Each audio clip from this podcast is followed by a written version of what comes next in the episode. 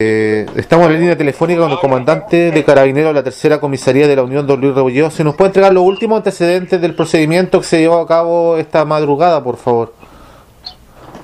Eh, bueno, como decía anteriormente, los individuos fueron sorprendidos en la vía pública sin ningún tipo de permiso ni salvoconducto para transitar en el horario de toque de queda, por lo que fueron fiscalizados por personal de Carabineros de la tercera comisaría de la Unión fueron trasladados a la tercera comisaría para un control de identidad, verificando sus antecedentes